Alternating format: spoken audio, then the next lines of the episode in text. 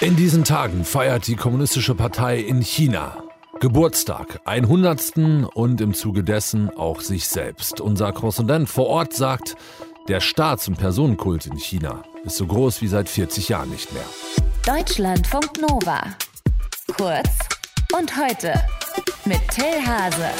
Die Kommunistische Partei in China wird in diesen Tagen 100 Jahre alt. Die Partei, die ja heutzutage quasi China ist, die seit Jahrzehnten die Geschicke dieses Landes bestimmt, feiert sich selbst. Der große Führer, der neue große Führer, der Staats- und Regierungschefs Xi Jinping hat heute Morgen schon gesprochen. Steffen Wurzel, unser Korrespondent in Shanghai, hat zugehört und mit dem bin ich jetzt verbunden. Steffen, was gibt's denn eigentlich zu feiern in China in diesen Tagen? Also wie immer in China kommt es darauf an, wen man fragt. Also was heute der äh, Staatschef Xi Jinping betont hat, ist sinngemäß, nie war China so groß, so mächtig, so wohlhabend wie heute. Und dafür verantwortlich sei eben die kommunistische Partei. Das ist jetzt alles nichts Neues, das verbreiten so die Staatsmedien äh, auch schon seit vielen Jahren. Aber entscheidend ist nochmal, mit welchem Schmackes er das heute in dieser Rede so ausgedrückt hat. Dann gibt es natürlich auch viele Leute in China, die sagen, na, da bin ich ein bisschen kritischer, dass China so reich erfolgreich ist, dass China so wohlhabend ist, das habe die Bevölkerung nicht wegen, sondern trotz der kommunistischen Partei geschafft. Das sagt immer ein äh, Freund von mir, der auch äh, tatsächlich äh, kein Doofkopf ist, sondern äh, auch äh, Historiker ist. Der sieht es kritischer, der würde sowas natürlich nie öffentlich sagen. Kann man es irgendwie so zusammenfassen, dass es wirtschaftlich wirklich eine beeindruckende Erfolgsgeschichte ist, zumindest in den vergangenen 50 Jahren, in Sachen Menschenrechte aber zum Beispiel alles andere als das?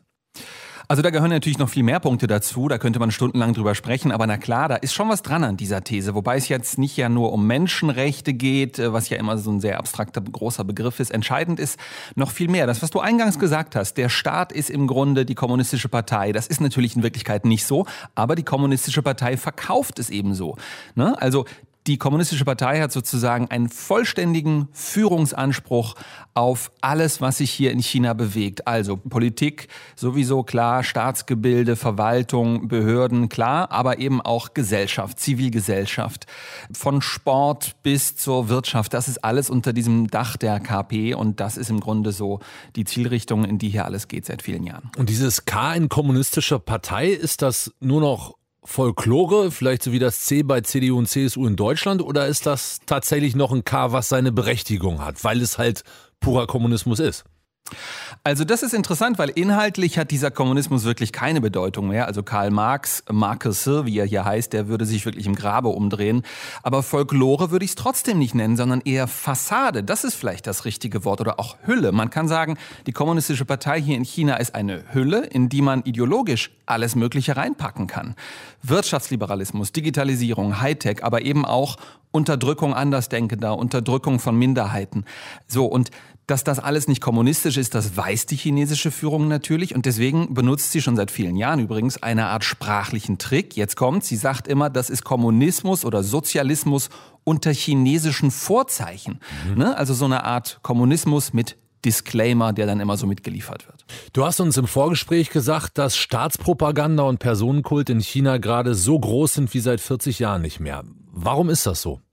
Ja, erstmal muss man feststellen, dass das wirklich so ist. Ich meine, ich lebe jetzt seit sechs Jahren in China. Ich spüre diesen Personenkult sehr subjektiv. Wenn man objektiv drauf schaut, sagen eben übereinstimmend Historikerinnen, Historiker in aller Welt, dass es wirklich so ist. Also die Tatsache, dass Xi Jinping wirklich jeden Tag in allen Medien des Landes sehr dick auftaucht, äh, die Tatsache, dass wie so bei, ich denke manchmal so an Lord Voldemort, irgendwie der Name nicht mehr so richtig genannt wird, wenn man über ihn in Anführungszeichen spricht, das ist schon wirklich abgefahren, vor allem wenn man wie ich so eine mitteleuropäische Perspektive hat. Warum das so ist, da haben uns Historiker gesagt in der Vorbereitung zu diesem Jahrestag, naja, erstens, er kann es so machen und zweitens, dadurch, dass er die Amtszeitbegrenzung äh, des Staats Staatschefs auf zwei Amtszeiten, also auf zehn Jahre, abgeschafft hat, diese Beschränkung, dass er jetzt eben lebenslang Staats- und Parteichef sein kann. Aus der Nummer kommt er jetzt nicht mehr raus. Er muss sozusagen jetzt alles beisammenhalten, den Laden zusammenhalten und das ist sicherlich auch ein Grund, warum er diesen Personenkult hegt und pflegt und äh, weiter anheizt. Auf der anderen Seite sind ja seit Mao auch wieder ein paar Jahre vergangen. Also lassen die Leute in China das noch mit sich machen? Also ich meine, die sind doch auch aufgeklärter als vor 40 Jahren. Das sagst du jetzt, das würde ich anders sagen. Also ein deutliches Fragezeichen. Dass China inzwischen ein sehr reiches Land ist, ein sehr digitales Land ist, das führt ja nicht unbedingt dazu, dass alle so aufgeklärt sind. Stichwort Zensur, Stichwort staatliche Medieneinheit. Also viele Freunde, die so Ü35 sind, ja, älter als 35, sagen mir, nee, das ist eben nicht so. Vor allem viele junge Menschen seien eben 100 Prozent auf Parteilinie inzwischen, die Älteren eher nicht so.